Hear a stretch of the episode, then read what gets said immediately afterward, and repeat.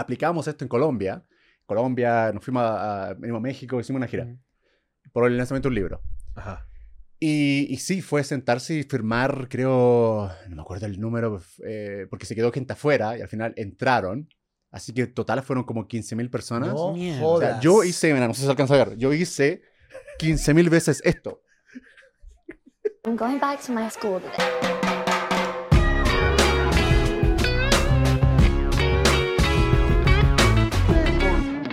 Bienvenidos a un nuevo episodio de EDN and Friends. Episodio muy especial. Germán Garmendia. En Escuela de Nada. ¡Eh! Como, wow, qué, qué maravilla tenerte acá. Muchas gracias, gracias por la invitación y vamos a darle. vamos a Que, que estábamos justamente hablando ahorita, siempre, casi siempre cuando viene alguien que admiramos mucho y que tenemos muchas, muchas cosas de repente en común, Mm. como las idas a Chile y todo ese pedo, Sí. casi siempre preguntamos, ¿dónde estás viviendo ahora? Porque tenemos como esta idea de que muchos, de, de, digamos que artistas, eh, eh, puede ser, bueno, digitales o como lo quieras ver, son nómadas. Mm, O sea, me parece sí. que están por todos lados. Entonces, ahorita estás basado en Miami. Sí, sí, sí. Pero luego de haber pasado una temporada en, en Chile, me fui un, un añito para allá. Eh, antes estaba en Los Ángeles, antes de eso estaba en México. Así que sí, súper nómada. Claro. Siempre- Eso es súper normal. Siempre moviéndose sí. por ahí, ¿no? Creo Claro. que es una de las ventajas que tiene ahorita trabajar así como en las cosas a las que nos dedicamos nosotros, ¿no? Sí. Ahora que te dedicas tú especialmente también, ¿no? ¿Sabes que me parece demasiado impresionante que estés acá? O sea, como que estoy, en- estoy medio, medio recordando la... Para, para mí tú eres un, un carajo que hizo que la gente quisiera ser youtuber. O sea, loco. probablemente hay mucha gente joven que nos está viendo que no entiende el porqué de mi comentario, pero yo tengo ya Mm. más de, no sé, 12 años sabiendo quién eres tú y entendiendo bien cómo funciona el... eh, sacarle provecho a YouTube como negocio, ¿no? Claro, claro. Y- Como una, una plataforma para tener una carrera. Claro. Y qué loco como ya tú te pones a pensar en la historia de la plataforma. Ahorita tú obviamente piensas en la música. Vamos a irnos a la, a la industria de la música. Tienes gente que ya ha hecho cosas por años que es imposible que tú conozcas. Ujú. Aquí esto es una industria nueva, completamente nueva. Ujú. Y por eso también, me, ¿sabes? Me sorprende, porque es como que eres de la camada, de la primera camada de una industria que, que no sé, no sé si me explico, ¿sabes? Como que De una es algo, industria nueva. Es algo muy, Muy, contemporánea, pues. muy contemporáneo. Es una cosa que si le pregunta a una persona 15 años, 16 años, YouTube, sí. Es como pasa ahí, hacer lo tuyo y, te- y si te funciona, fama. Y el- todo, todo, ¿no? Claro. Mm. Pero cuando empecé yo, claro, era una, un experimento, ¿no? Estaba recién como eh, evolucionando y entendiendo para dónde iba. Claro, ahora es, eh, es algo establecido, por decirlo de una forma. ¿se Claro, ya, ya, ya, ya la mayoría de los chamos de repente que ah, nacen con YouTube. O sea, tú, ya hay mucha gente que es adolescente que YouTube forma parte de su, de su adolescencia y de su niñez. Nosotros no. Creo que la idea va más como que nunca vamos a tener la oportunidad de conocer a un pionero en una industria como la tenemos ahorita en este Ujú. momento. Porque estamos muy contemporáneos con lo que está pasando con la plataforma. Claro. Ese es el punto al que quería llegar, que capaz Sí, me enredé un entiendo. poco. Pero... Y bueno, gracias por venir, nos Sí. vamos. Se acabó. Pero, pero ha sido, YouTube ha cambiado demasiado desde que tú comenzaste. 100%. Co- es que ¿cómo- está constantemente cambiando. ¿Cómo dividirías, por ejemplo, en tu experiencia las eras de YouTube? ¿Cómo, cómo, ¿Cómo ha sido tu experiencia desde que comenzaste hasta ahorita? ¿Y cuál ha sido la mejor era de YouTube para ti? Mira, yo soy. De la mejor era para mí es la actual. ¿La Me, me actual? gusta, me gusta Eso me sorprende que jode. estar. Sí, yo no soy mucho de quedarme pegado en. en- a- le tengo cariño a lo que pasó hace un año- año, dos años, diez años. Obvio. Pero como que. eh, Me gusta como apreciarlo de ahora. O sea, soy mucho de andar en TikTok, soy mucho de como entenderlo de ahora. Eh, metido en short, por ejemplo, en YouTube. Ok. sí, adaptarme, me adapto muy rápido. Porque me gusta el contenido. Así que siempre estoy como recibiéndolo muy bien. Ok. Eh, personalmente, obviamente, tengo mis, mis momentos en los que digo, bueno, este- ahí es cuando me divertía al máximo, pero es que siempre me la ando pasando bien. Así que Ya. me, me lo, me lo- ahora, por ejemplo, estoy ando conversando con gente eh, re cool con ustedes también y ahora siento que es mi momento en el que me siento mejor. ¿me ¿Por qué? entiendes? Porque te sientes como un poco más, más libre en ese sentido. Porque como Sí. que ya no es tanto tu responsabilidad. Lo hablamos también, creo que es algo que tienes común de repente con la divasa, que lo hablamos con, con, con, con la divasa hace poco, que es como que ahora ya el ritmo no es una obligación de, Sí. de, de andar publicando ni nada, sino que ahora es, coño, me provoca hacer un video ya. Entonces, y armas el pedo sí. y te lanzas a YouTube y haces tu video y puede pasar un mes y no haces un coño, igualito está perfecto porque es tu ritmo. Ya lo Claro. diseñaste así. Sí, y creo que es, bueno, el, el cambio grande quizás de antes a ahora es que ahora ya es mucha más gente. Creo que cuando empecé sobre todo era, era raro eh, encontrar personas que entendieran exactamente lo que te está pasando. Ya. O sea, si lidiabas con cosas buenas, positivas, malas, lo que sea, eh, era difícil encontrar a alguien con el que conec- conectabas con esa eh, experiencia.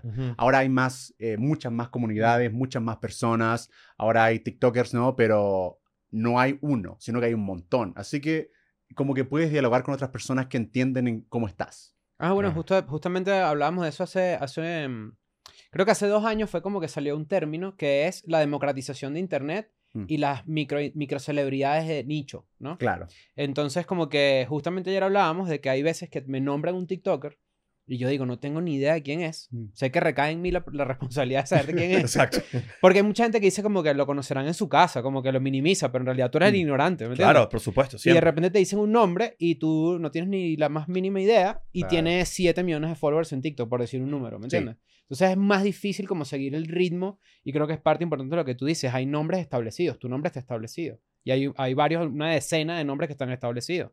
Pero cada vez Pero es yo no más sé si con difícil. TikTok, exacto, no sé si eso va a pasar ahora con, con la nueva generación. Sobre todo nosotros que tenemos, o sea, creo que formamos parte de la misma gener- generación, ¿no? Tú tienes que 30 y cuántos. 31, no me acuerdo. ¿Dos? ¿32? Mm. Que ¿Quieres- que ni me revise? acuerdo los cumpleaños. 32 creo. 32. Reviso tu Wikipedia para ver Creo cuánto 30 tienes. Creo que 33. Ya, Dejémoslo ahí, no me acuerdo. Bueno, somos de la misma generación y todos empezamos a hacer contenido muy por esa época. Entonces, ya lo que tú dices es cierto. Hay demasiada gente que uno ahorita no sabe quién es, pero también es responsabilidad de uno, ¿no? Como... Sí, claro, yo odio cuando de repente alguien, entrevistamos a alguien o, o veo en internet y la gente como que dice, pero ¿quién es ese? Lo- porque están acostumbrados a una celebridad antigua donde había poquitos famosos, ¿me entiendes? Claro. Pero Ahora hay me- un montón de gente. Pero tú crees, ¿usted cree que ha pasado eso que sea ahora? Porque cuando yo empecé así, cuando yo tenía 20, así me, me hablaban las personas de más edad. Como, Y de medios tradicionales, Como- por ejemplo. ¿quién eres? Claro. ¿Entiendes? Con esa, Mm. sobre todo cuando iba a la tele, que era un medio tradicional, donde quizás la audiencia ahí no te conocía mucho, era mucho más joven, y sí me hacían prácticamente justificar mi existencia. Es como, ¿por qué yo tengo que fijarme en ti? Y a veces medio despectivo. Súper despectiva. Esa era la época donde además eh, se encontraba como que estaban peleando los medios tradicionales contra estos, estos nuevos medios que Ujú. vendría siendo YouTube, que ahorita evidentemente tiene mucho más power que, Ajá. que antes y que eh, de verdad que ellos no lo aceptaban. Eh, Ujú, era, ujú. era, era como que, ¿quién coño eres tú? Y, y uno provoca decirle, yo hago el doble de números que tú, huevón. O sea, Sí. evidentemente no me trates así que estoy en este peo. Pero tiene que haber sido muy raro en tu época porque ustedes eran muy pocos. O sea, de verdad que cuando tú comenzaste, eran muy poquitos los que eran como que. Lo, que además el término youtuber se usaba peyorativo, como que ese es youtuber, como los TikTokers. O Y es rara esa palabra, porque a un músico no le dicen spotifero. Exacto. Se me- siempre se me ha hecho rarísimo. Es como, te- es como, no, tú ahí. Es como, O- no, no. o hacemos- televisero. o sea, Es como, no, eso no existe, no es conductor de televisión. Ajá. Pero también nosotros somos, no sé qué nombre, pero la palabra youtuber, como que, bueno, la, la empezaste a adaptar, pero te, te ponen en una caja. Como Sí, que haces claro. eso y ya. Como si en Pero en realidad uno claro. está en todos lados. Estás en todos Está en lados. todos lados. Y, y como, y como si fuera algo feo en ese momento. Eso Sí. evolucionó. Creo que se llevó. Ya un- Cuando comenzaste, tu audiencia era muy chilena. Al O, principio, sí. ah, es que te lo pregunto porque siento que en México siempre ha existido una audiencia mu- muy, grande de- en plataformas digitales. Ujú. Cuando la gente en Latinoamérica empezó a hacer contenido Ujú. alrededor de México, siempre tenían más porcentaje en México de audiencia que en sus propios países. Claro. No sé por qué. Debe ser porque México estuvo muy adelantado en el consumo de plataformas. No sé, será, de- tendrá que ver con eso. Y por eso los youtubers se venían a México Ujú. a vivir y a hacer un poco de carrera acá. Sí. eh, que creo que fue lo que te pasó, ¿no? Tú también te viniste un, un tiempo para acá. Es que sí, eh, eh, cuando yo me acuerdo estaba empezando, los que estaban ya hace tiempo, cuatro o tres años hace tiempo, eran eh, los Estados Unidos. Pero luego le seguían los mexicanos. había una comunidad bien grande. Me acuerdo estaba Mexiblogs. Ya había muchísima Tomorrow, gente. eh, fue uno de los Exacto, grandes acá. Había una comunidad grande, Ben Shorts. eh, y ya estaban, ya entendían muy bien cómo funcionaba. Cuando estábamos allá recién como agarrando el ritmo. Y, y sí, definitivamente ya había una aceptación. Aún no estaba como establecido bien, pero ya había una aceptación mucho más grande de, de todo el, el término youtuber y todo eso. Que es Y era- cuando hacían que si los festivales y Y era, así. y era más rentable también en esa época. O sea, tú, por ejemplo, yo recuerdo que cuando tú hacías videos en el 2011, 2012, o sea, no tú, sino en general, Ujú. era como más fácil llegar a un monto de dinero que ahorita. Mm. Ahorita como que siento que la, la, la, la paga por cada mil views ha, Ujú. ha bajado. O siempre ha sido igual y simplemente yo tengo otra percepción de... de Dep- de Depende, yo creo época. que eh, ha ido cambiando. O sea, creo que el, eh, eso pasa mucho en TikTok a veces. La gente a veces de nuevo no le están tomando el peso a la cantidad de audiencia que traen estas personas en TikTok. Y también a veces las marcas no lo... eh, hablando de marcas, ¿no? Las marcas no lo... No le toman el peso. Porque Ya. ven un número, pero esos son millones de personas también. Y creo que eso siempre depende... eh, va por época. Por, como dices tú, YouTube quizá ya tiene un peso de llevar tantos años. Pero una persona en TikTok agarrea a la misma gente. O más incluso. Y no sé, es depende de cada marca también. Pero también de eh, ca- ca- capaz en esa época cuando tú comenzaste ver un millón de views Ah, sí. era una demencia. Sí. Mm. Era tipo mierda. Ahorita eso yo creo que se ha desvirtuado muchísimo y uno lo desestima porque uno está acostumbrado a ver mucho eso en compañeros, en Sí. amigos y de repente no te das cuenta que en verdad un millón de views es una maldita locura. Exacto. Que en esa época tú llegabas a un millón de views en el 2011 en YouTube, marico, o sea, tú Rockstar. eres otro Rockstar, peo. sí. Sí, y, y tú buscabas en los blogs, tipo, eh, ¿sabes? Esa gente que, que, o sea, cuando comienzas a hacer contenido en YouTube, tú empiezas a buscar qué tanto dinero hago gracias a una cantidad de views. Ajá. Eso varía con los años. Sí. era, por eso te hice la pregunta, como que yo recuerdo que en el 2010, 2011, Pagaba mejor YouTube, pagaba me imagino, mucho ¿verdad? mejor. En mi caso, se ha mantenido bien. De hecho, va. eh, se- creo que.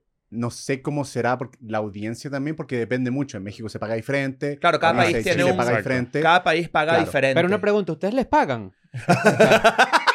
Yo, yo te- Sí, después te sí, cuento, después te cuento No, cómo yo en verdad me fui para otra vez, es que no entiendo. O sea, no- yo en verdad no entiendo poco cómo funciona esa Es que es raro, industria. porque otras plataformas no lo hacen, pero YouTube sí tuvo esta, no sé si iniciativa, pero si haces contenido y le va bien, te dan un porcentaje de, de lo que ellos venden en publicidad. Claro. Y eso lo reparten. En otras plataformas, Facebook, tú le metes lo que sea. en- y, bueno, ahora creo que sí, pero al menos por mucho tiempo YouTube fue pionero en eso. Pero esa parte, por lo menos para, eh, para que la audiencia, porque yo creo que en este caso puedo representar un porcentaje de la audiencia que en verdad no está familiarizada con estos conceptos, para mí es mucho más fácil entender cómo de repente a- después de Twitch, Kik o YouTube se hacen eventos en persona, tipo la velada, Claro. por ejemplo, o tipo eventos en público. Claro, o, o los, o los festivales de, de youtubers donde era como un super meet and greet, que Ajá. eran Claro, en galpones. claro. Eso es como, te- como hacer tangible lo que, que- algo que no es, no es que es intangible, pero algo que ves en tu computadora, pues ir a un evento, ¿no? O, o una venta de libros que has vendido ya Ajá, te- un par, por ejemplo, que es como que cuando tú tenías estos encuentros con la gente que eran masivos,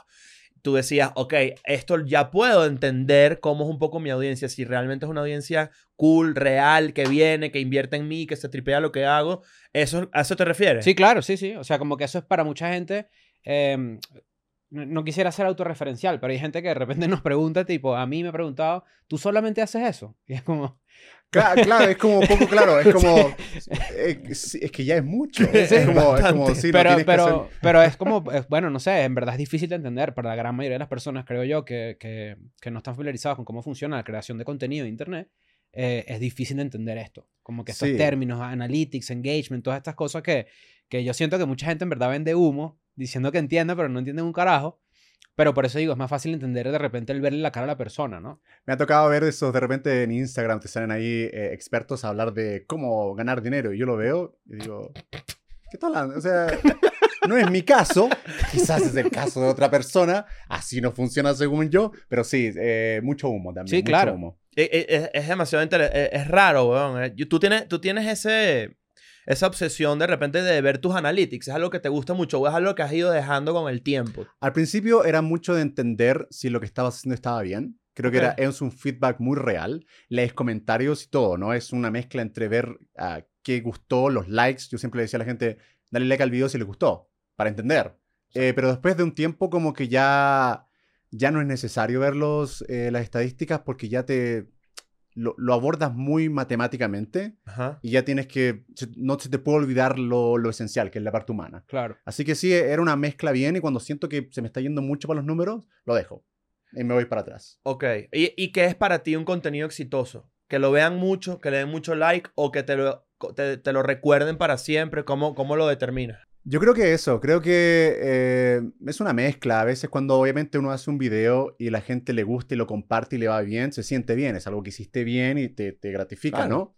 Em, pero también es, es sobre todo en TikTok, de repente que la respuesta es muy rápida. Subes un TikTok y bueno, le está yendo bien, 200 mil, apaga el celular, regresa, tiene 10 millones, ¡pac! se hizo viral. Ok. ¿Entiendes? Así es, es otra gratificación. Así que ya lo em- empecé como a, a disfrutar el- el- lo que la gente recuerda, como los comentarios. Lo, lo aprecio mucho más ahora, como qué significó para esa persona ese video.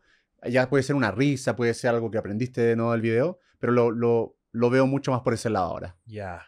Pa- Yo me imagino que la gente debe tener un video favorito tuyo, pero tú tienes un video que tú digas, esto engloba perfectamente lo que yo quisiera que ocurra con todos mis videos. Mm, No sé tanto porque ahora estoy en una parada súper de probar. Ando como muy... Hago un video, la paso bien haciéndolo, lo pienso y después como que, como que sigo adelante. Siempre estoy como en lo que viene. Como Ok. que no... Tengo videos creo que los disfruté en el momento, pero como por un punto de vista que lo disfruté haciéndolo. ¿Me entiendes? No tanto el resultado de cómo, cómo les fue en términos de números, sino que cómo me sentía yo cuando Claro. lo hice. Eh, tengo videos antiguos que me encantaron. Eh, más bien uno de los de Germán que se llama El fin del mundo, que siempre lo recuerdo como me la pasé bien porque es la primera vez que experimenté con pantalla verde y el resultado me pareció bueno y me reí un montón. Y después adelante tengo cantando comentario en Juega Germán, que la pasé muy bien. A ese video le fue muy bien, pero yo me la pasé con mi novia, me grabó y me- en el piso me la pasé re bien. Por eso le tengo cariño a esos videos. Ahora en TikTok eh, hay unos videos que les va bien, otros que les va mal, pero cuando hago un video con mi novia y, y me la paso bien, porque un momento de, Claro. no sé, de repente, ahí tengo un videito donde decimos marcas, ella es de Estados Unidos, Ajá. y ella las pronuncia como tiene que ser, yo las pronuncio a mi manera, y nos divertimos, y es chistoso porque es orgánico. Claro. Y, y les va bien esos videos, pero eh, más que nada el proceso de hacerlo. eh, los recuerdo por eso. ¿Cómo era tu, tu, tu día a día en esa época que hacías demasiado contenido? O sea, tú te despertabas pensando ya en, tengo que grabar hoy tantas, tantos videos y tengo que publicarlos hoy todos. O te- ¿Cómo era esa grilla, ese armar todo ese ecosistema? ¿Será? Como de... de- Eh, contenido. La época más, como el grinding, ¿no? La época más dura para mí, no, no dura, sino que donde trabajé, bueno, me levanto y pa, pa, pa, pa, pa, y no paro hasta las 12 de la noche. Es cuando, por ahí por el 2017, más o menos, 18, que fue con Juega Germán, donde subía dos videos al día. Era todos los días, levantarse a las 5 o 6 de la mañana, Verga. empezar a grabar, eh, terminar el primer video, darle a la edición dura, pa, pa, pa, porque no tenía editor en ese momento, edición. Eras tú solo. Sí, sí, solo. ¿Siempre lo has editado tú? Sí, sí, sí. Y luego tiraba dos videos al día. Y, y después, de un, después de un par de años dije, no, este, este ritmo está fuerte. Y ya tuve que desacelerar, empecé a un video al día. y Ahora me lo tomo demasiado con calma, muy con calma. Pero esa fue como la época donde más, como el grinding, ¿no? Le di durísimo. Mierda. A las, desde 6 de la mañana hasta qué hora más o menos? Hasta que estuvieran los videos arriba. Verga. hasta, que, hasta que esté arriba los dos videos, la miniatura, que la miniatura a veces te toma cinco minutos, a veces te toma media hora, porque la analizas, la ves, la achicas para que se vea bien, la maximizas, a ver cómo se ve en el celular, y ay, te, te- obsesiona. Bueno, ese fue uno de los cambios que creo que también es interesante de, del 2011 hasta ahora, ¿no? Como una adaptación de cómo se ven las cosas en, en- en la computadora, ¿no? en un Ujú. monitor, Ujú. al teléfono. Como que hay eh, Mm. Y hubo un shift, un momento donde fue Hasta la evidente- tele y todo. Sí, sí, claro, hubo un momento evidente el cambio de muchas marcas, no sé qué y tal, que ajustaron a que, mira, la mayoría de la gente consume es en, en el celular, Ujú. ¿me entiendes? No en, el, no en la computadora. Mi primer no- trabajo en México fue así. ¿Cómo? Era como, como, no sé ni siquiera cuál será el nombre, pero era como un readaptador de formatos eh, digitales. Entonces, por ejemplo, la productora hacía un comercial para Walmart, que eso me pasó, y yo tenía que buscar la manera de hacer que ese comercial pudiese ser en, en formato 916. Ya. Y era como, sí, readaptar un formato, Mm, básicamente, porque se supone que hay gente que, que quiere consumir esto en como si fuese un story. Claro. Ese más o menos era como mi... Sí, mi primer trabajo, tal Si cual. nosotros te damos en este momento un canal de YouTube en cero, ¿en cuánto tiempo lo montas en un millón de suscriptores? En tu mente. Sin yo estar frente a la Modestia cámara, aparte. Sin estar yo sin, en la cámara. sin tú salir en la cámara.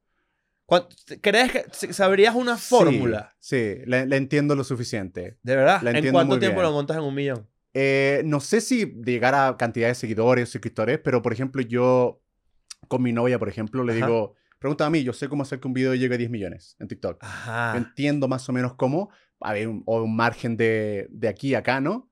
Pero eh, sí, creo que entiendo lo suficiente como para llegar a un resultado. Eso es que eh, esa, esa pregunta me pareció fascinante porque creo que fue, se lo vi a Mr. Beast. Creo que él, él estaba hablando de eso. No sé si fue con, con Andrew Schultz o con, o con, o no me acuerdo con Sí, quién sí, la- la exactamente. fue con Schultz. Sí, sí, sí. Que decía, Fue tipo, como una apuesta, ¿no? Como que yo puedo lograr un canal sin salir yo. Ajá, y él dice, yo sé cómo llevar esta cuenta a, creo que era 10 millones de, de suscriptores, una mierda así, en 6 meses. Y, yo- y me pareció tan, primero me pareció que tenía una seguridad impresionante al decirlo porque le creí. Le Mm. creo, de hecho. Es como que, marico, sí, sí creo que eres capaz de ese peo. Pero entonces es tan formulaico así. O sea, de verdad sí existe una manera de hacerlo tan rápido. Eh, es una cosa, por ejemplo, el papá de mi novia, eh, Estados Unidos, Ajá. otro mercado, totalmente diferente a mí. Yo dije, yo sé que video llega a 100 mil. El primer video que hicimos llegó a 100 mil. Y no tiene nada que ver con Rapidísimo. Sí, porque es, es, como decíamos, o sea, por ejemplo, TikTok. En YouTube, los shorts. Eh, Los shorts sí están funcionando en YouTube. Sí, o sea... Son cool. Sí, sí, sí, sí. Es, Ok. No sé a largo plazo cómo puede hacer el algoritmo, cómo puedas conectar con la audiencia, pero sí tienen un alcance gigante. Ok. Em, pero sí, sí es, no es tanto fórmula, pero es entender cómo la gente quiere consumir contenido. Mm. Pero esa fórmula cambia cada cierto tiempo Totalmente, también. cada, cada dos semanas, es una, una locura. O sea, a veces lo que te funciona ahora lo pruebas y luego ya no te funcionó y a ver qué está pasando. Y, y hay una, una razón estética también. Hay una razón estética en thumbnail, en edición, en ritmo, en música. Eh, o sea, Claro. sí, sí siento que quizás es, va por, va por ahí también bastante, ¿no?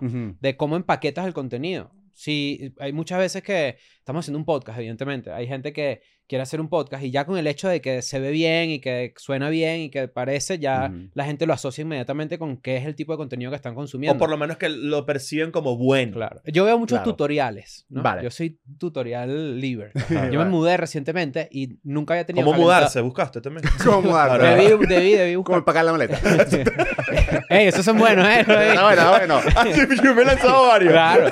Y este, era como encender el calentador.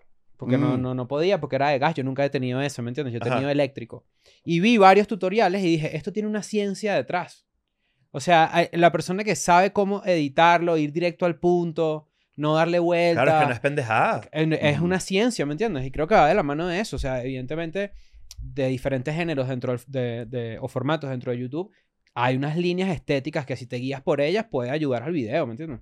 Sí. hay- ¿Cuál fue el último tutorial que te echaste hace poco que, haya, que recuerdes? CapCut. ¿El de cómo CapCut? ocupar CapCut.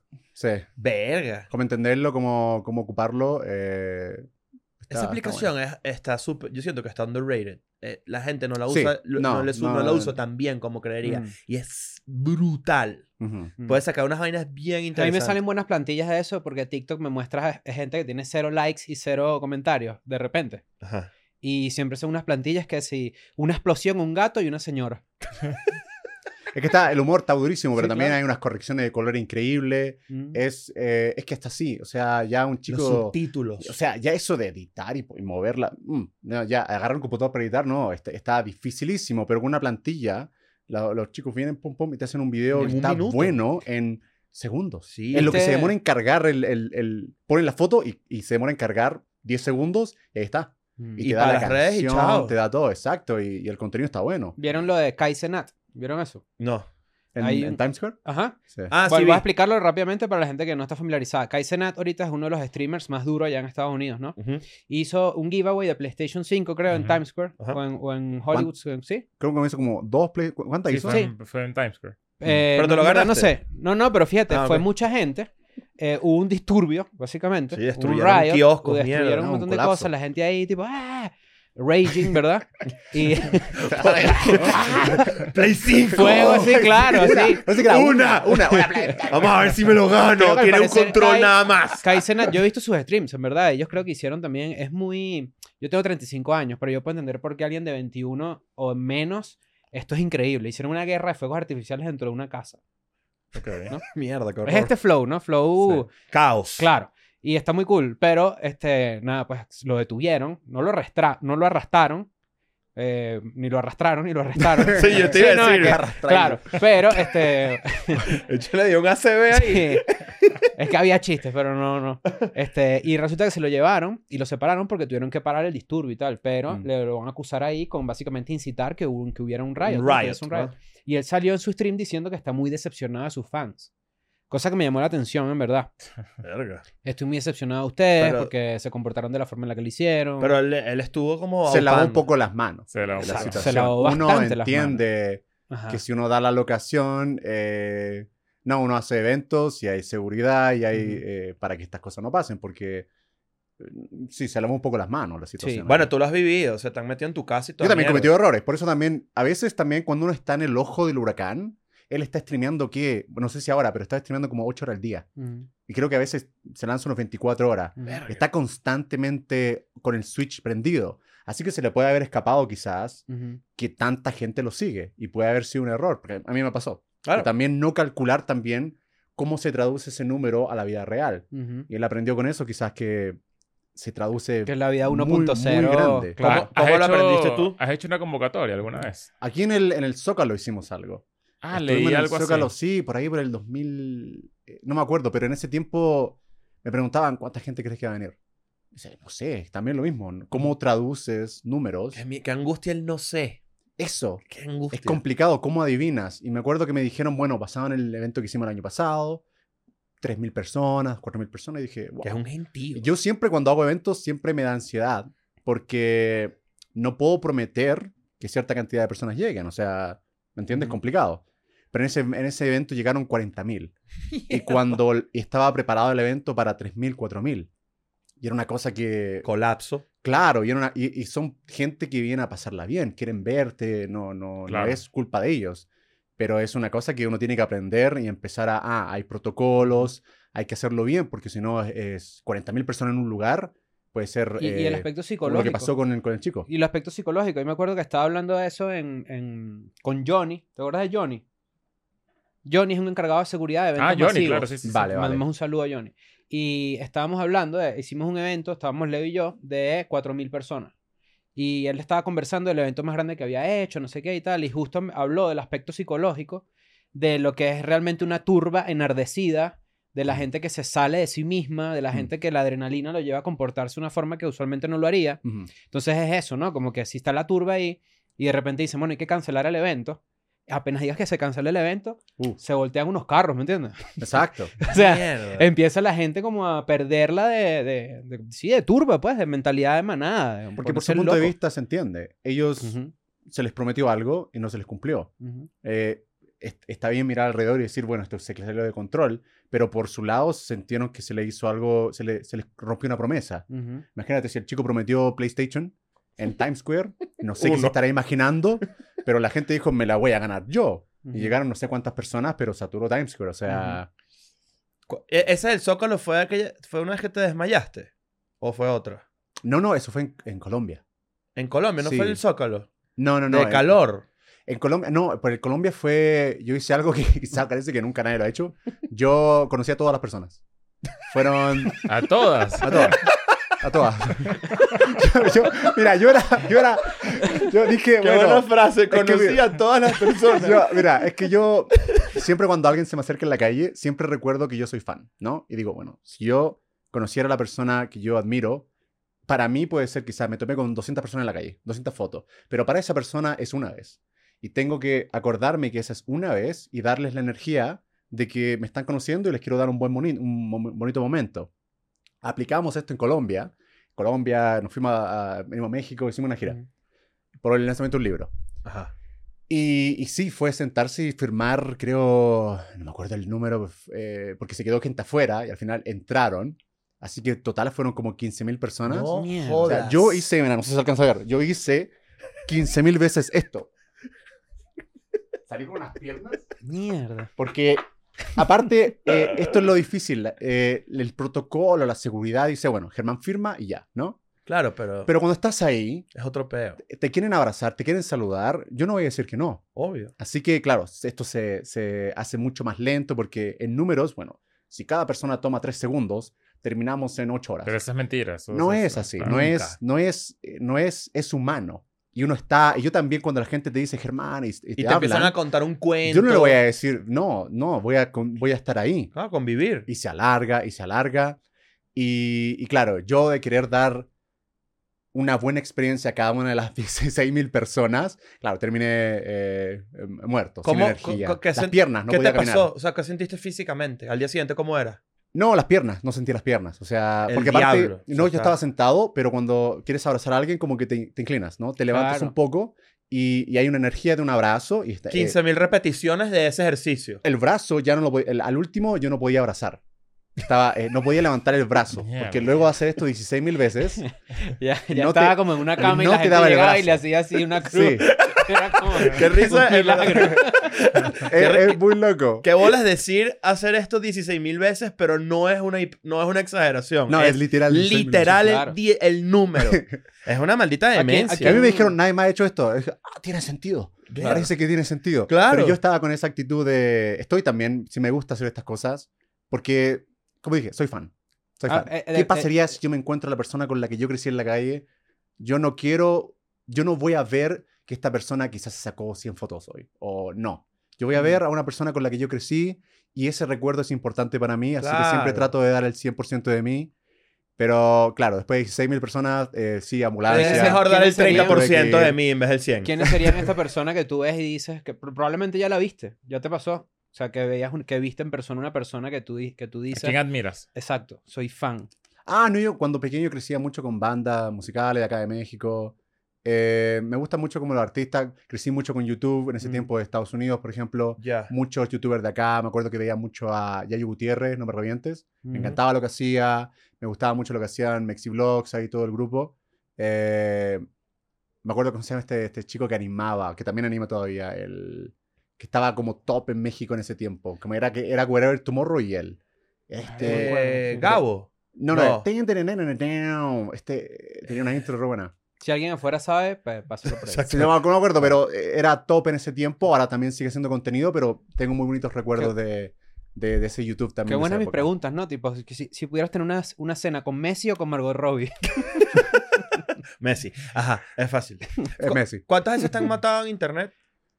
¿Como cuatro? Cuatro veces. Más o menos. La primera es la más fuerte. La- Bueno, porque es nuevo. es- se murió de verdad. Y me acuerdo que me pasó que me tocó la muerte y yo andaba como...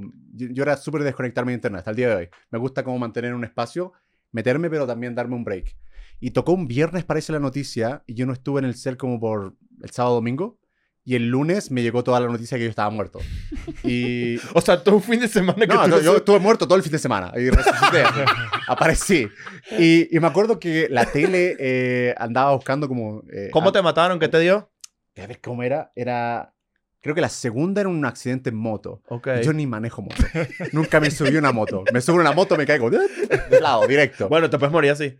quizás así era. Eso quizás puede así era. pasar. Pero era súper gráfico y yo leí la noticia. No me acuerdo si esta es la primera o la segunda, pero fue una.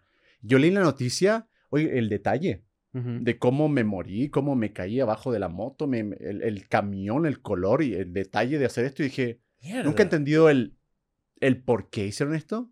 ¿Y ¿Dudaste, alguna- ¿Dudaste alguna vez de que estabas muerto? Sí, yo dije, no, que como estas películas, ¿no? Que se va a ver el reflejo de la, de la- del, del espejo. No, pero era muy loco. ¿Ha- ¿Has dado alguna vez con la persona que, que diseñó eso? Que, que No. intelectualmente lo escribió y, lo, y lo in- esta ficción. ¿Nunca No, has dado? Pero me lo Me da mucha imagino curiosidad. sentado, o voy a matar a Germán. Querido diario. Día exacto. Germán, o sea, es, Tal cual. es un trabajo. O sea, es un trabajón. Y, y no, la, la persona no tiene crédito. Yo nunca supe quién Claro. hizo eso, así que si está viendo esto, por Coño, favor. aparece que Ya han creo que pasado 10 Buen años. escritor de, de ficción o tremendo. ¿no? Bueno, También está bueno. por lo menos una vez la pegó duro. Ah, su mayor hit. Es su Ma- mayor- Matar a Germán. No sabemos porque que no sabemos si ha matado más gente. Quizás el responsable de todas las muertes ahí. Puede ser. Es un escritor ahí talentoso. Mira, ¿cómo funciona tu vida social? Hablando de eso, justamente. ¿Cómo, cómo así? Que imagínate el peak de Germán, que me imagino que puede haber sido, no sé, 2015, en, como creador de contenido, ¿no? ¿Ya? ¿Qué haces en, o sea, para salir? Si, si tú quieres ir al cine, por ejemplo. Depende del país. Depende del país. O sea, creo que va por época. Por ejemplo, cuando estaba en Chile, eh, cuan- si se filtra dónde vivo, tuve que salir del país porque es demasiada gente que va a tu casa. Lo bueno es que, por ejemplo, yo tengo una comunicación re bonita con mi audiencia, así que cuando yo dije, bueno, eh, estoy en mi casa, eh, si me encuentran en la calle, salúdenme, yo feliz, pero en mi casa es otra cosa, ya es eh, personal. Pero igual eh, el 99% de la gente dice, entendemos, no vamos, pero ese 1% sigue siendo Una cantidad de gente importante. claro. Así que Te has tenido que empiezas mudar a aprender. Sí, sí, sí, empiezas a aprender cómo a ser cuidadoso con no mostrar dónde vives, con... eh, empiezas como a, a- a poner un poco de cuidado. Pero en general, si voy a, una, a un mall, por ejemplo, acá, calculo que si normalmente voy a comprar ropa, por ejemplo, si me tomaría una hora, le agrego una hora y media de fotos. ¿Entiendes? O sea, como que Mierda. calculo un poco que sé que me voy a demorar un poco más. Hace dos días salía con mi hermano a, a- tomar algo por ahí y en una cuadra me demoré media hora porque había mucha gente, así que foto, foto, foto, foto, foto. Como que empiezas a, a calcular que te toma un poco más de tiempo. Además Así es medio inesperado. O sea, la gente que consume tu contenido y que es fanática tuya, de- que te vea de repente en México. Sí, yo soy re normal. Yo camino en la calle así, soy re normal. bueno, así claro, que obvio. Es re chocante cuando estoy de la nada ahí. Pero calcula el tiempo. Ya sé que me va a tomar un poco más de tiempo, así que cuando lo hago voy con esa, con esa disposición. ¿Y cómo, cómo... A ver, no sé cómo, cómo, cómo explicar ¿Te puedo esa- interrumpir rápidamente? Sí, claro, por favor. Me gusta la lógica de alguien que, que te ve y dice, ¿qué estará haciendo Germán? Voy para su casa. Ajá, eso es lo que iba a preguntar. ¿Cómo, cómo, Así, van con, sí. Voy cómo, cómo van con tu casa? ¿Te doxeas sin querer? Una vez me ya, ya la tengo más que No, bueno, clara, me imagino. Pero una vez me pasó que eh, cosas que ni se... No es como aquí vivo, no, o sea, nunca tan... Yo me imagino que tú abres de repente la puerta del baño y un fan cagando así.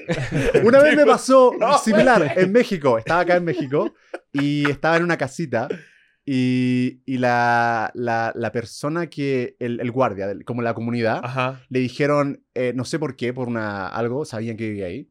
Y dijeron, no, somos de la persona, no, como que fingieron, no, no sé dónde vive, pero somos primos de Germán. Y el, el señor que no me conocía, vio nomás, dijo, eh, sí, Germán, vive acá. ¿Tú eres primo? Sí, son primos. Ah, queremos venir a visitarlo de sorpresa. Y él dijo, bueno, pasen. Normal. Mal poli. Llegamos a la casa. Porque es que igual, primo, no sé. No Sí. sé qué historia le habrán contado, pero él pensó que me conocían. Y después entraron a mi casa, llegaron a mi casa. Y en ese tiempo tenía una, era una casa grande. Una señora que me ayudaba con la limpieza. ¿Y tú estabas en la casa? No, no, estaba arriba. Estaba arriba duchándome. Estaba en, mi- en mi No cosa. joda. Y la chica de la limpieza también dijo, eh, venimos, somos los primos de Germán y queremos saludarlo. Y la chica dijo, bueno, pase, siéntese en el living. Germán se está duchando. Mierda. Yo bajé y tenía cinco eh, fans ahí sentados en el living y yo... bueno, me faltó explicar un poco aquí al... al que- Esto no está bien, muchachos. Y yo lo que hice, me tomé fotos, tranquilo. Claro. Porque sinceramente yo si hubiera tenido 15 años y, y- y sé cómo llegar ahí a... Mm. Lo hago igual. Pero Así que dije, bien, bien, encontraron Sí, el hay cierto logro, en verdad. Sí, no, está, sí. lo admiré y dije, wow, esto está loco. lo- Se lo merecen. Claro, una foto, pero foto. también hay que ver cómo, cómo te doxearon, ¿no? O sea, ¿qué, qué, qué hiciste? Abriste la nevera fácil, y, y, y había un recibo de luz ahí. No, a veces es que si vas a comprar por ahí, después de un rato la gente empieza como a, a, a atar, entender, claro. a sacar conclusiones, bueno, por ahí. ¿Y no O les sea, es- preguntaste cómo es llegaron? Sí, pero Normal. están preocupados de, de la foto, ¿no? Eh, a veces cuando son muy, muy efusivos, Están, están como tu sala. nerviosos. Sí, están como un poco nerviosos Mierda. y no es como una... Aparte no quiero hacerlos sentir mal. O sea, están en mi casa y todo, pero, pero entiendo de dónde vienen. Vienen con buena intención, ¿me entiendes? Claro. Así que dije, bueno, Que Germán, ¿me puedo llevar un decirle- dedo? Sí, y decirle al portero nada más, no, mira, es que va a venir gente, te van a decir, no sé, que son primos, la mamá, el papá, no sé. No, no, no, no. Eh, Ya. Así que, o llámame, no sé. Pero se entiende. Después Bueno, de un rato la- se soluciona y no hay drama. Los jugadores, los jugadores profesionales de GeoGuessr eh, los han utilizado No, eso para... da miedo. Sí. Claro. Este, el, ¿Cómo se llama? Se olvidó su nombre. Hay Daniel, que- ¿tú te lo sabes? Hay uno que es El como... profesional de GeoGuessr. Como con unos lentecitos así... Ajá. Para la gente que no sabe, esto, ven una imagen un segundo y dicen, esto es una calle en Kenia. Ajá. Y así van, ¿no? Porque además están estudiando todo el tiempo tipo de postes, tipo de, de rayas de luz, tipo de vegetación, Pero del sol. es cagante. Raymond, ¿puede ser? Rainbow, ajá. Verga. Bueno, a él lo han utilizado. Ah, ese sí, no, es muy loco. A él lo han Es utilizado para el bien. Bueno, no estoy diciendo que el GeoGuessr está mal, pero digo, para, por ejemplo, hubo alguien que at- apuntó con un láser a la cabina de un avión. Sí. Mierda. Y uno de esas comunidades, el GeoGuessr, dijo, es aquí. triangulando, no sé qué y tal, porque es muy sencillo, en verdad. Si tú quieres saber dónde vive Pero es una alguien- habilidad, no es tan sencillo. Oh, pero, o sea, eh, un- eh, tipo... eh, Sí, no, esto una es un locura, duro. una Sí, locura. sí, o sea, sí. es- se puede... O sea, lo que, lo que quiere decir, por lo que entiendo, es que no es un superpoder. Se puede hacer. Un humano puede entender dónde vives por una foto. sí. Por un landmark, tú pones una foto aquí, se ve el World Trade Center y tú nada más y con cierto conocimiento del mapa de la ciudad y una horita, Bueno, ¿a ti dos te horitas- pasó? A mí me pasó, sí. Es porque a este le encanta seguir aviones. Yo Vale. uso Flight Tracker, a mí me gustan mucho los Sí. aviones. y Igual tal. cuando vuelve igual la- Me gusta ver cuando, en qué pies vamos. Y además te da como que Eh, correcta, correcto cuánto te tardas, Mm, cuánto todo. sí. Y yo puse una foto y se ve una iglesia. Y, entonces, y alguien me escribió, pero por privado, y me dijo como que tú vives aquí. Para que sepas que es muy Mm. fácil que alguien sepa dónde vives. Sí, sí. Y yo le dije, bueno, Tú- si, si quieres vente, pues, y jugamos. Claro, Un obvio. asadito. una, una cervecita, ¿no? Felicidades, ¿no? Está bueno. Tú sabes, sabes, te preguntaba lo de, lo de la muerte, porque no sé si estás familiarizada con Lil Tay. ¿Ubicas a Lil Tay? Que murió ayer y revivió hoy. Revi- ay, bu- murió ayer y revivió revivió hoy. hoy, Entonces claro. resulta que, claro, para la gente que no sabe, Lil Tay es esta. Ella era rapera, es rapera. No, no, rapera. Era una niña como de nueve años cuando fue famosa, en verdad. Pero era una niña asiática.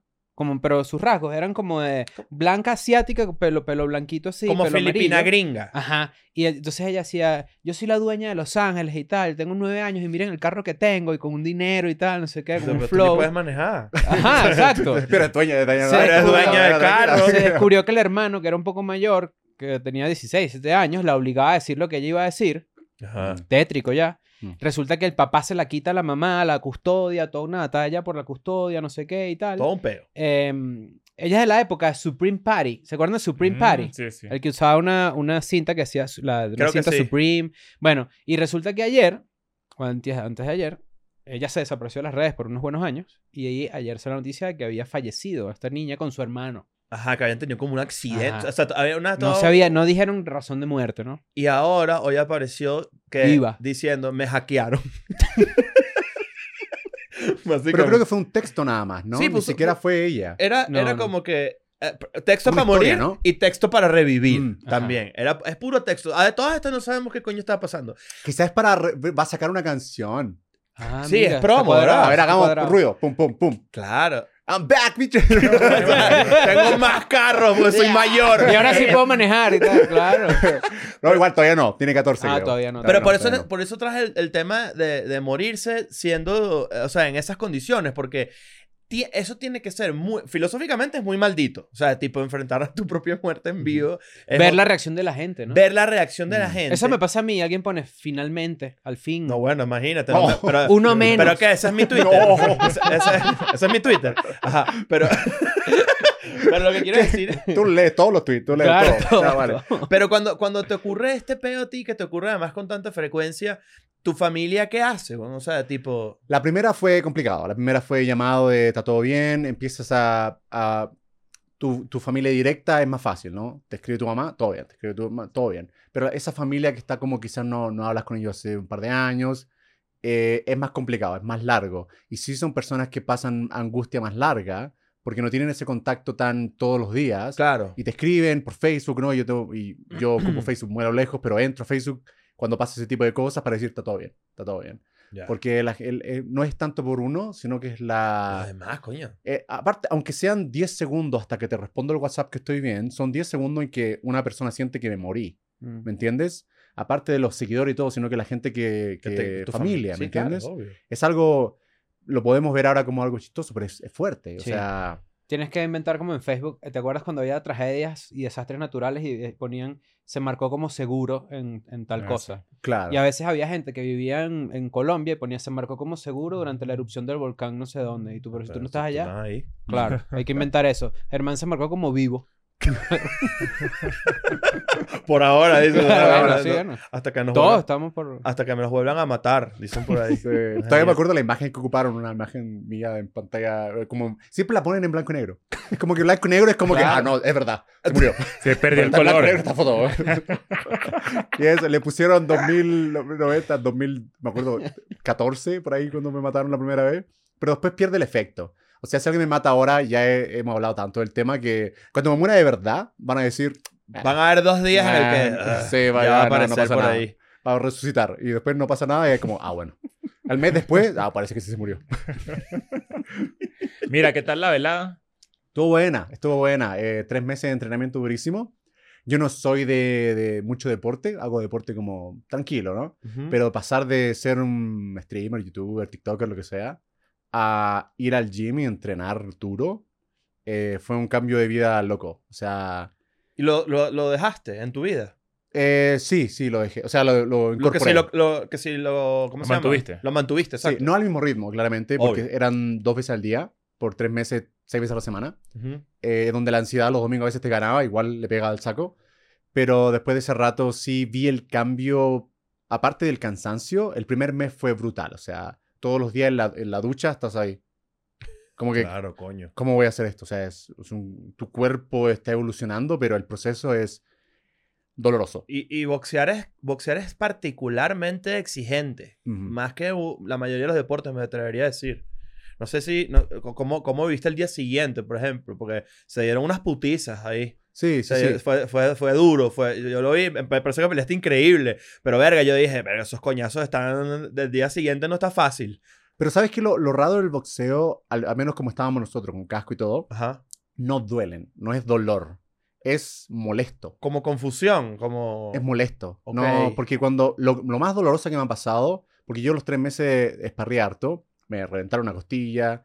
Me acuerdo que estuve un mes. Mierda. eh, no, no, no mm, le- lesión como Seria. hueso ni nada, pero era, yo no podía dormir por un mes. Como o sea, un moretón, ¿no? Como- Sentía, ajá. claro, era como, me fui a ver y todo, era, yo sentía un, como una bolsa de sangre, perdón, eh, Sí, sí, sí. pero una bolsa de sangre que yo no podía mirar hacia arriba, ni a la, ten- no podía dormir básicamente. Mierda. Me levantaba y sentía, Mierda. así que esparrear con un miedo de que se te tocan al piso, o sea, Claro. era una cosa complicada.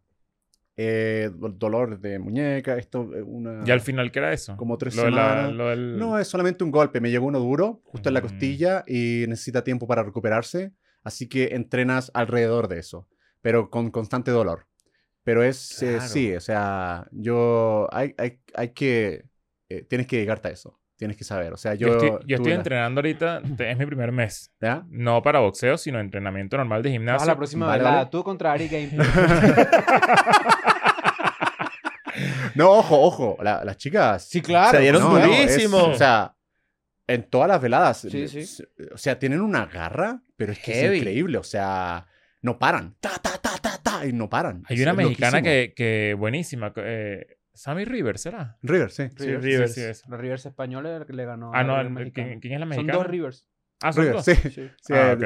Pero la mexicana River sí también le, le dio durísimo. Sí, no, es que Sí. fue una buena velada. ¿Pero qué estás diciendo tú? No, bueno, que tenía un mes entrenando. eh, y la última semana, como dijiste que el primer mes uno está como medio en la ducha, que sí, mierda, ¿qué es esto que estoy haciendo? Me pasó ayer, justamente, ah, o antes de ayer, que empecé a entrenar y, y como que me mareé muy rápido, como que no tenía energía. Y yo dije, ¿será porque de verdad tengo demasiados días ya seguidos haciendo algo que- a lo que no estoy Ujú. O sea. ¿será, es, ¿será eso? Mm. Eh, Y ahorita que lo acabas de decir, imagino que tiene mucho Sí. que ver con Pero si estás en un mes, estás entrenando todos los días, ¿no? todos los días. O sea, menos domingo, me imagino. Exacto. Ya. Eh, o sea, no sé cuál será tu estilo de vida antes, pero tu cuerpo se transforma. O sea, estás ahí dándole duro y vas a pasar a la siguiente marcha y vas a sentir de nuevo esa sensación. A mí, mi, mi, mi coach, cada vez que me relajaba, me metía más. Pero el, el cuerpo igual llega un momento en el que, ya, puedo hacer esto. Ya no llegas muerto a la casa. Ya llegas como, bueno, ya estoy agarrándole el ritmo, pero sigue siendo desgastante. Pero, pero, o sea, lo que al menos me decía mi coach en boxeo es cuando sientes que estás ahí, es el momento para seguir. Seguir entrenando. Con dolor, con, con los huesos. te- nunca estás al 100%. O sea, en el gym Claro. siempre estás con el 40%. Pero el día, bueno, pelea, lo- eh, lo- como tú lo, lo- lo vas a abordar tu entrenamiento. Eh, después, cuando estés sin entrenamiento, vas a correr más rápido, vas a, oh, vas a decir, soy una máquina. Eh, y ahí me imagino cuando dices, bueno, en vez de pasar seis veces a la semana, voy a pasar a tres. Y ahí empiezas como a sentir el, Claro. los frutos. Y es algo, y es algo que quisieras repetir en el futuro. O sea, tipo, es algo, por ejemplo, veo, veo mucho el ejemplo de repente de Jake Paul, que es un, Mm. que, que coño, que de verdad se obsesionó con la idea y lo está haciendo muy bien a mi, Sí. a Con la, mi con la juicio. salvedad de que los hermanos siempre hicieron deporte un montón. Esa- exacto. Son súper claros. ellos, súper ellos dos son como de, de wrestling y tal, y Sí. todo, y tienen todo esto. Exacto, eso es muy importante porque no, nosotros, no somos, nosotros no somos un coño. Mm. Pero en, en este caso, te- es algo que te llamaría la atención seguir explorando una, una peleita de boxeo de repente dentro de un año, por ejemplo. Podría ser, pero Sí. no, lo, no lo veo como algo Una a, nivel de prioridad. Jake Paul, así como él, él, él dijo, voy a hacer esto para todo y se Exacto. fue con eso. Así tanto no lo veo. Sino que, pero lo veo como una posibilidad porque es, de verdad, es muy entretenido. Es muy bueno, tiene su lado fuerte porque sigue siendo un deporte de contacto, pero es una adrenalina rica. Y O entra, sea- en, cuando entraste, y, y, o sea, est- está, está cabrón, si te pones a pensar, o sea, vienes entrando... Además, ¿cuán- ¿cuánta gente había ahí? No sé. de- El estadio estaba lleno, como 60 y algo. No 65 mil más o menos. locura. Estuvo lleno. Estuvo... Está, Pero no hay está- nadie. Estás ahí, no hay nadie. Tú con ya yo, hice casco. 16, ya yo hice 16 mil coñazos así una vez en Claro, Colombia. ¿Qué me vas a hacer? Pero es loco como no se sienten. Estás, estás solo en un ring. No se Eh, siente. Porque es un... Aparte es tan rápido. Son ta, ta, ta. Llegas, o sea... Lo creo que lo más largo fue la caminata. El subirte al ring. Porque es, es cuando estás como absorbiéndolo. Luego es como, es como una sesión de sparring en el gym. Entrenas una hora y la sesión de sparring son nueve minutos. Mm. Claro. Se- Yo creo que puedes hacer una firma de libros y en vez de abrazo es golpe. Dale. 6000. El primero es una señora, es para mi nieto. ¡Pum! Cállate. Claro, Eh, y él- ella le lleva el coñazo al nieto y así Claro, se va, no, y, y el nieto contento, ¿me entiendes? Claro, porque le metió Claro. un coñazo Feliz, a feliz, hermano sí, a sí, través sí, de su abuela. Sí, sí. Claro. Feliz, feliz, lo traspasa, ¿no? Se hace una cadena ahí de violencia. Mira, bro, lamentablemente te tenemos que soltar porque tienes cosas que hacer, pero qué brutal tenerte acá. Esta es tu casa, estamos demasiado felices y hay que repetir.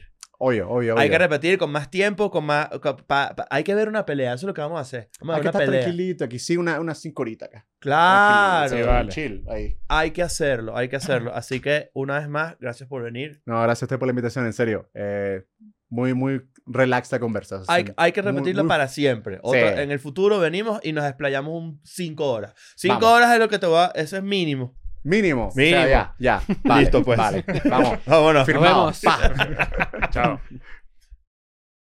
I'm going back to my school today.